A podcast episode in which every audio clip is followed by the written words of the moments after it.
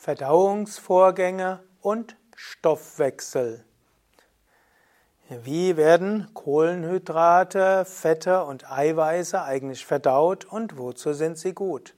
Und wozu braucht der Mensch Vitamine, Mineralien, Spurenelemente und Ballaststoffe? Darüber möchte ich heute sprechen. Mein Name ist Sukade von www.yoga-vidya.de Om Namah Shivaya und herzlich willkommen zu dem Vortrag Nummer 2 zum Thema Verdauungssystem und Stoffwechsel. Heute soll es also gehen, wie geschieht jetzt der Stoffwechsel überhaupt? Wie werden die einzelnen Nahrungsbestandteile äh, aufgenommen und wie werden sie verwertet? Zunächst Kohlenhydratstoffwechsel. Man kann ja sagen, die drei großen Nährstoffe, die der Mensch braucht, sind Kohlenhydrate, Fette und Eiweiße. Dann braucht er zusätzlich noch Vitamine, Mineralstoffe, Spurenelemente und dann auch noch Ballaststoffe. Beginnen wir mit Kohlenhydratstoffwechsel. Wozu braucht der Mensch Kohlenhydrate? Kohlenhydrate sind wichtig für die Energie. Letztlich kann man sagen, der primäre Energieträger des Menschen den der Mensch braucht für Bewegung, sind die Kohlenhydrate. Kohlenhydrate bestehen letztlich aus Stärke und man könnte sagen, letztlich geht es darum, komplexe Kohlenhydrate umzuwandeln in Einfachzucker. Die Einfachzucker können dann in ins Blut übergehen. Sie werden dann umgewandelt in Zweifachzucker und können so aufgespeichert werden in der Leber und im Muskelgewebe. Und dann, wann immer der Körper Energie braucht, wandelt er diesen Zweifachzucker Glykogen um in Glucose und die Glucose kann dann verwendet werden zur Energiegewinnung im Muskel. Also, beginnen wir Normalerweise ist der menschliche Körper gedacht, um den größten Teil des Kohlehydratsbedarfs in hm, komplexen Kohlehydrate zu sich zu nehmen. Also was du zum Beispiel in Vollkorn, Weizen oder Vollkorngetreide hast oder selbst Hülsenfrüchte haben ja eine gewisse Menge von komplexen Kohlehydrate.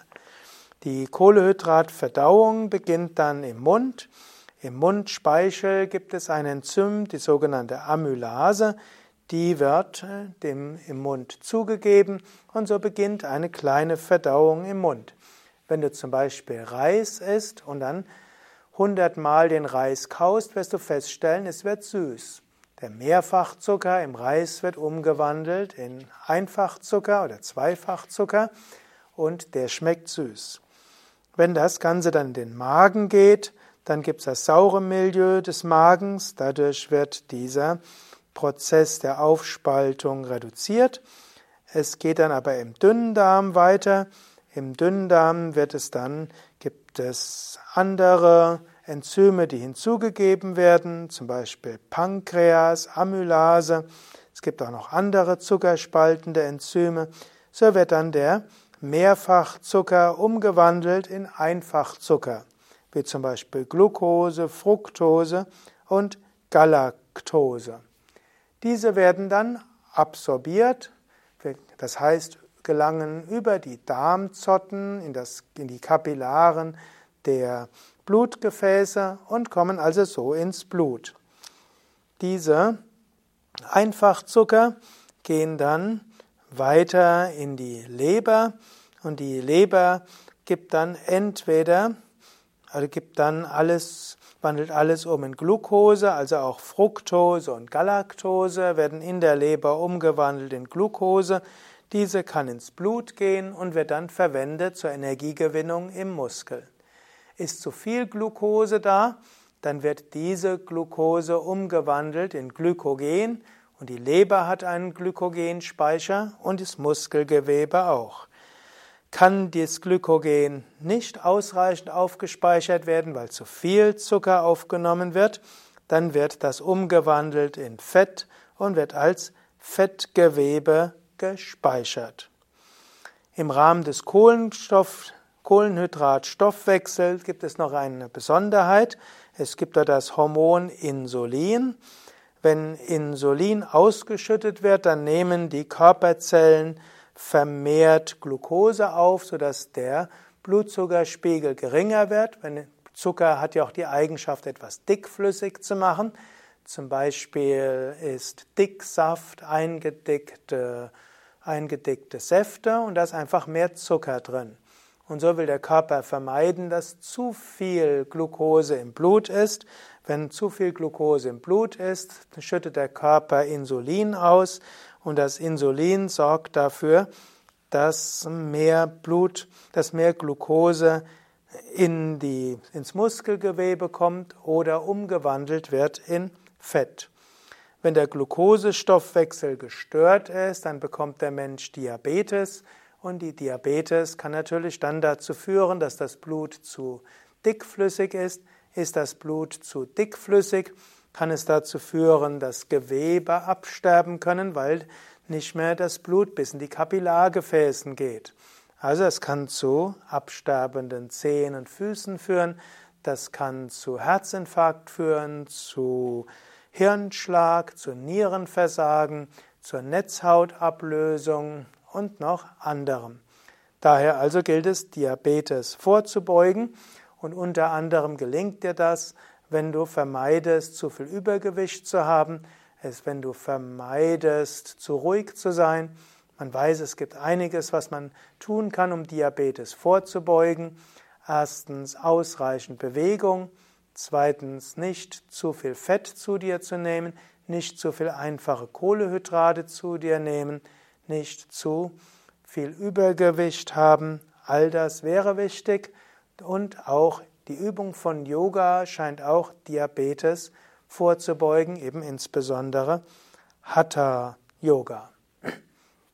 Es ist auch hilfreich zu wissen, Diabetes gibt verschiedene Formen von Diabetes. Die eine Form von Diabetes besteht daraus, dass der Körper nicht genügend Insulin erzeugt. Das ist Diabetes vom Typ 1.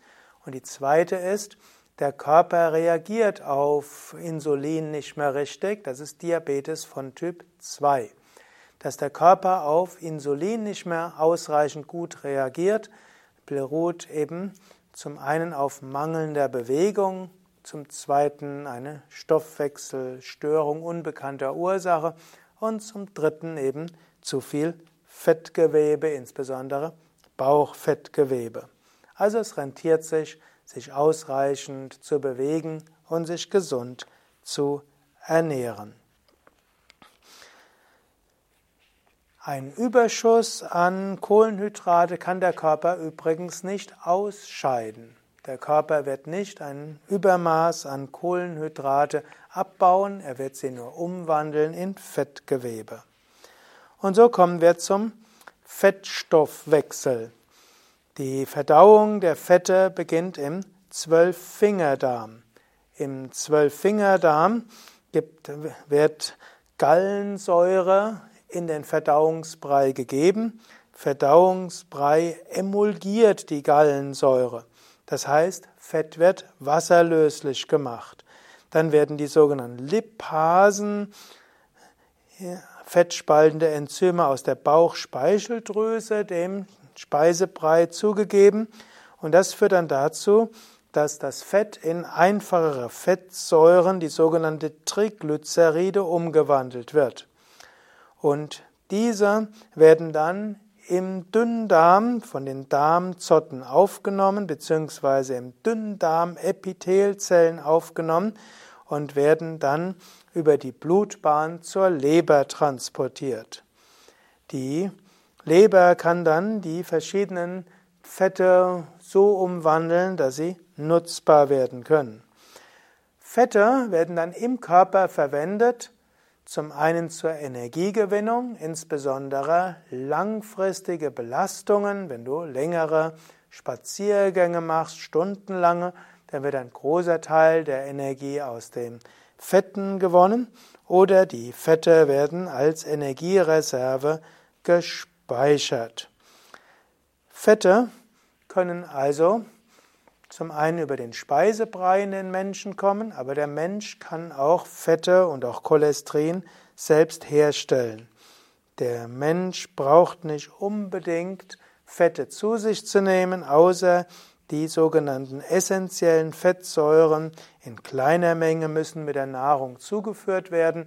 Wenn du aber vollwertig isst, es ist zum Beispiel in Hülsenfrüchten, in Vollkorngetreiden, in vielen Sorten von Salaten, Gemüsen und Obst ausreichend essentielle Fettsäuren da.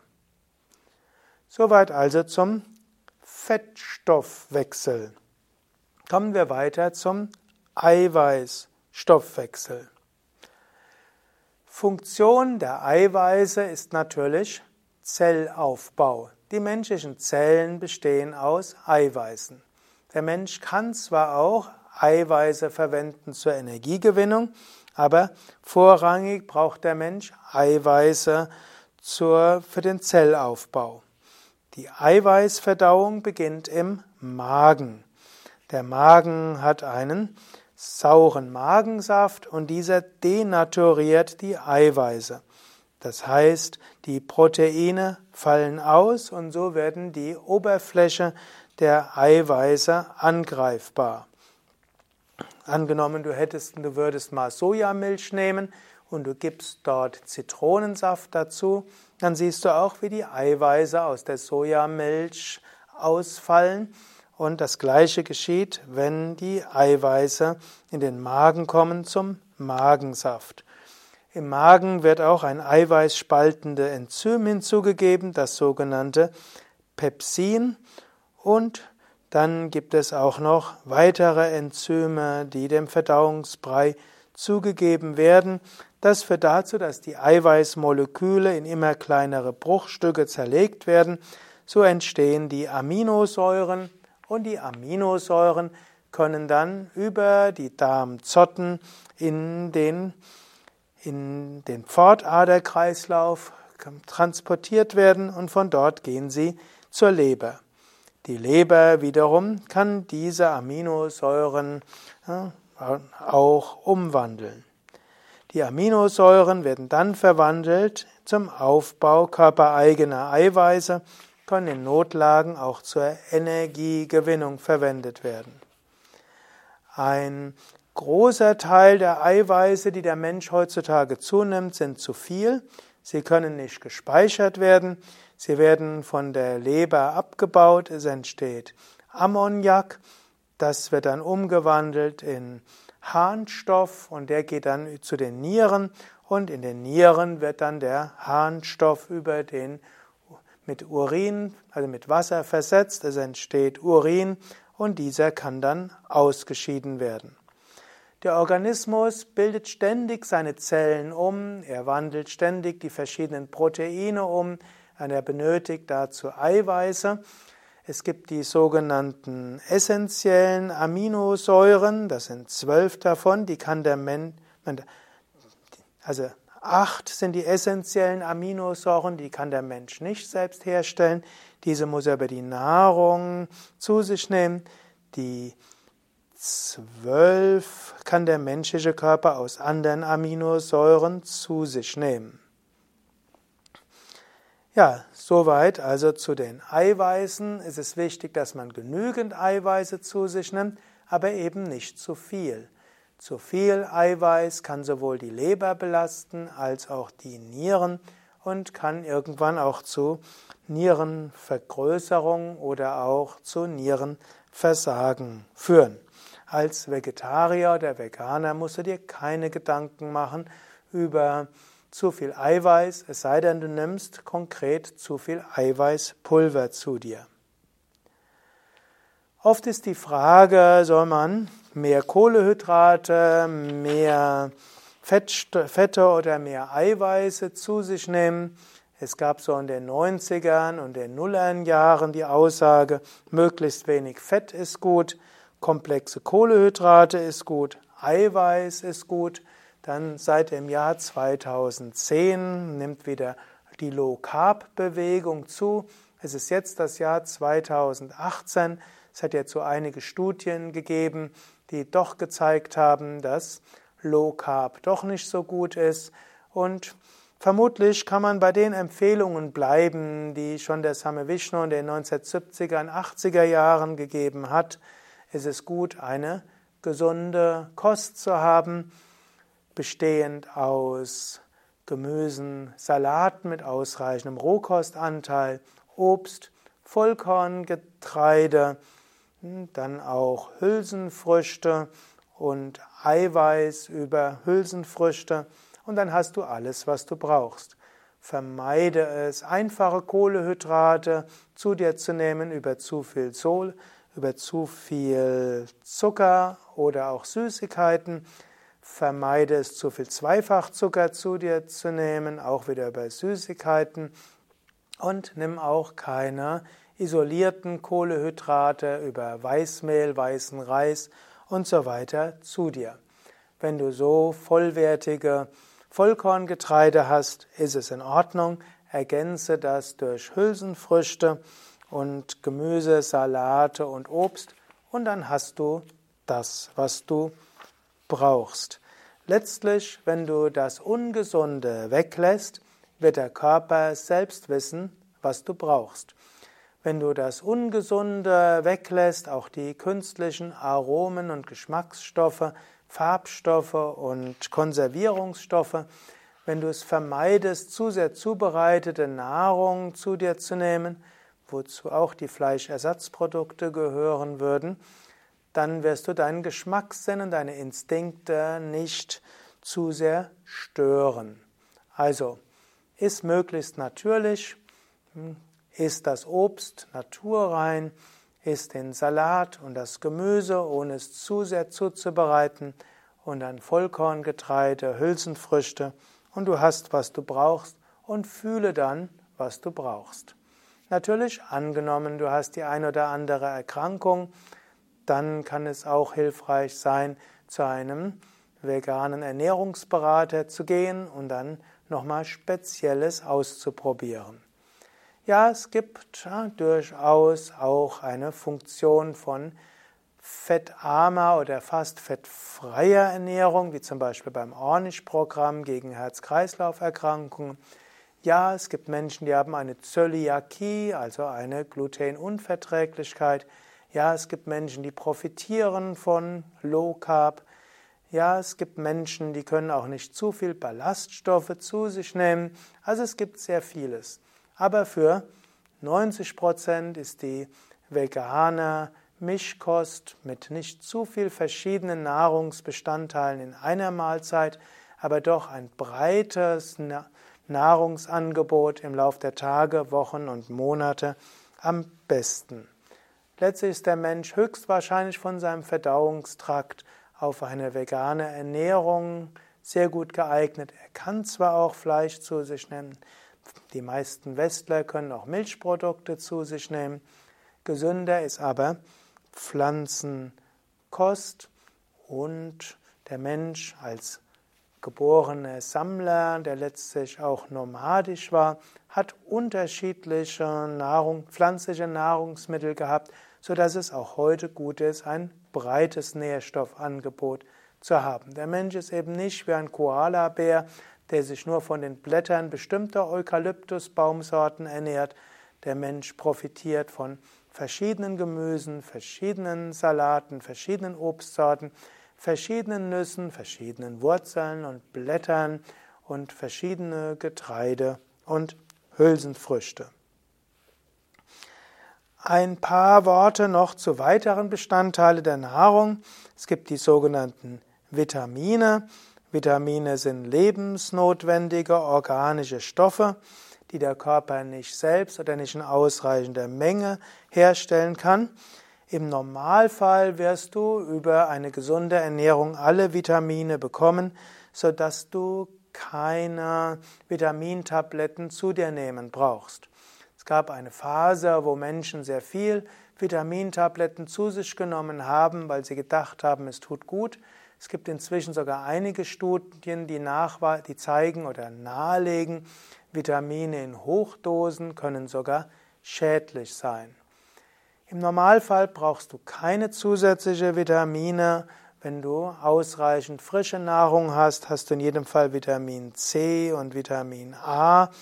Wenn du genügend Hülsenfrüchte, Vollkorn zu dir nimmst, hast du die B-Vitamine. Wenn du, wenn du ausreichend an der frischen Luft bist, mindestens 20, 30 Minuten, während es hell ist, hast du genügend Vitamin D. Vitamin E ist typischerweise auch bei Gemüsen und Salaten dabei oder auch bei kaltgepressten Ölen. Und so hast du, was du brauchst. Eine Spezialsache ist Vitamin B12. Ich habe das auch schon mal an anderer Stelle genannt. Normalerweise ist es gut, als Vegetarier noch mehr als Veganer Vitamin B12 Tabletten zu dir zu nehmen, um sicher zu sein, dass du genügend Vitamin B12 hast. Ich will das hier nicht weiter ausbauen. Es gibt einen eigenen Vortrag über Vitamin B12.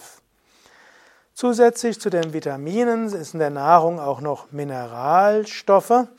Mineralstoffe sind wichtig, sie haben wichtige Funktionen im Organismus. Dazu gehört zum Beispiel Calcium, Magnesium, Phosphor, Natrium, Kalium und Chlor. Die bilden ja zusammen einen gar nicht geringen Anteil der Körpermasse. Gerade jetzt in den Knochen ist viel Calcium drin. Und die Mineralstoffe sind sowohl wichtig für Knochen, Zähne und Haare, sie sind aber auch wichtig für Enzyme, Erregungsleitung, Muskelkontraktion und auch Wasserhaushalt. Auch hier brauchst du dir, wenn du gesund dich ernährst, keine Gedanken zu machen, ob du einen Mangel hast. Jemand, der Vollkorn und verschiedene Gemüse, Salate, Hülsenfrüchte, Obst hat, wird automatisch genügend Mineralstoffe haben. Schließlich gibt es auch noch die sogenannte Spurenelemente, die manchmal essentiell sind, also wichtig sind und notwendig sind, dass man sie zuführt. Andere sind nicht notwendig, können aber trotzdem hilfreich sein.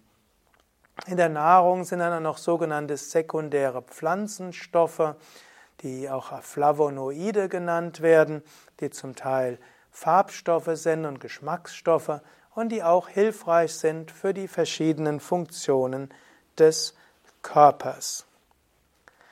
Und der letzte Bestandteil der, Nahrungs, der Nahrung, die du zu dir nimmst, sind die sogenannten Ballaststoffe. Ballaststoffe sind die Bestandteile der Nahrung, die du in den Mund nimmst und die hinten aus dem Anus wieder herauskommen, ohne dass der Körper übermäßig damit anstellt. Dazu gehört zum Beispiel Zellulose, auch Pektin und Lignin. Sie sind wichtige Transportmittel. Man könnte sagen, so ähnlich, wenn du etwas transportieren willst, ist es gut, einen Wagen zu haben. Das, damit fällt es leichter, etwas zu transportieren, als wenn du zum Beispiel Säcke mit schweren hm, Kartoffeln direkt transportieren willst. Und so sind, dienen letztlich die Ballaststoffe als Transportstoffe, sodass der Verdauungsbrei gut vorantransportiert werden kann. Also der Nahrungsbrei kommt durch Ballaststoffe gut voran. Ballaststoffe schützen auch vor Giftstoffen. Ballaststoffe sind auch gut für eine gesunde Darmflora. Ballaststoffe regen die Darmperistaltik an. Ballaststoffe reinigen auch den Darm. Also wichtig, nicht sich zu ernähren von Süßigkeiten, Weißmehl und Fleisch, sondern ernähre dich vegan, Vollkorn, Getreide, Hülsenfrüchte, Gemüse, Salate, dann hast du auch genügend Ballaststoffe. Auch noch etwas, die Yoga-Übungen helfen auch für die gesunde Verdauung, ermöglichen es auch, dass die ganze Stoffwechsel gut funktionieren. Jemand, der regelmäßig Yoga-Übungen macht, wird zum einen besser verdauen, zum zweiten auch der innere Stoffwechsel wird besser funktionieren. In diesem Sinne, ernähre dich gesund, iss nicht zu viel, iss nicht zu häufig, Lass dem Körper hm, ausreichend Zeit zwischen zwei Mahlzeiten. Nimm genügend Flüssigkeit zu dir. Eins bis zwei Liter normalerweise, wenn du feste Nahrung zu dir nimmst. Zwei bis drei Liter, wenn du fastest. Und so hast du etwas, hast du etwas getan für deine Gesundheit. Und wenn du das noch kombinierst mit ausreichend Körperübung, Entspannung, mit, aus, mit gesunder Lebenseinstellung und einem Sinn im Leben, dann hast du vieles getan für Gesundheit. Es gäbe jetzt noch viele Spezialsachen und ich habe ja auch schon eine Reihe von Vorträgen über Ernährung gegeben. Es gibt noch vieles, was Ayurveda sagen würde, aber damit ist erstmal die Vortragsreihe über Verdauung und Stoffwechsel und die gesamte Vortragsreihe Anatomie, Physiologie und Yoga abgeschlossen. Hat dir das Ganze gefallen? Dann klick jetzt schnell auf Gefällt mir, Daumen hoch oder 5 Sterne oder teile den Link zur Sendung in deinem sozialen Netzwerk. Danke dir. Wenn du Ergänzungen oder Fragen hast, schreib's doch in die Kommentare. Mein Name Sukadev, Kamera Eduard, Schnitt Nanda, Veröffentlichung Mirabai, Omkara und viele andere. Und vielleicht magst du auch mal mithelfen dabei beim Transkribieren von Vorträgen und vielem anderen. Alle Informationen auch über Kochkurse, Ernährungskurse, Ernährungsberaterkurse oder auch die Weiterbildung für Yogalehrer, Yogatherapie bei Beschwerden des Verdauungssystems findest du auf unseren Internetseiten www.yoga-vidya.de. Dies war ein Vortrag aus der Reihe Anatomie und Physiologie in Bezug auf Yoga wie Yoga wirkt auf den menschlichen Körper. Ein Teil der Vortragsreihe der Yoga Vidya Schulung, mehrere hundert Videos zum ganzheitlichen Yoga, Begleitmaterial zur Yogalehrerausbildung bei Yoga Vidya. Alles Gute, bis zum nächsten Mal. Und weil es der Abschluss ist einer ganzen Vortragsreihe, möchte ich schließen mit Om und Mantra. Om.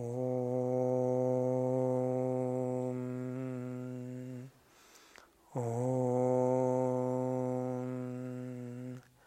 Om. Om Savamangala Mangalye Shive Sarvartha Sadhike Sharanye Triambake Gauri Narayani Namostute Narayani Namostate. Om Shanti, Shanti, Shanti. Om Frieden, Frieden, Frieden. Om Bolo Satguru Shivananda Maharaj Ki Jai. Bolo Shri Vishnu Devananda Maharaj Ki Jai.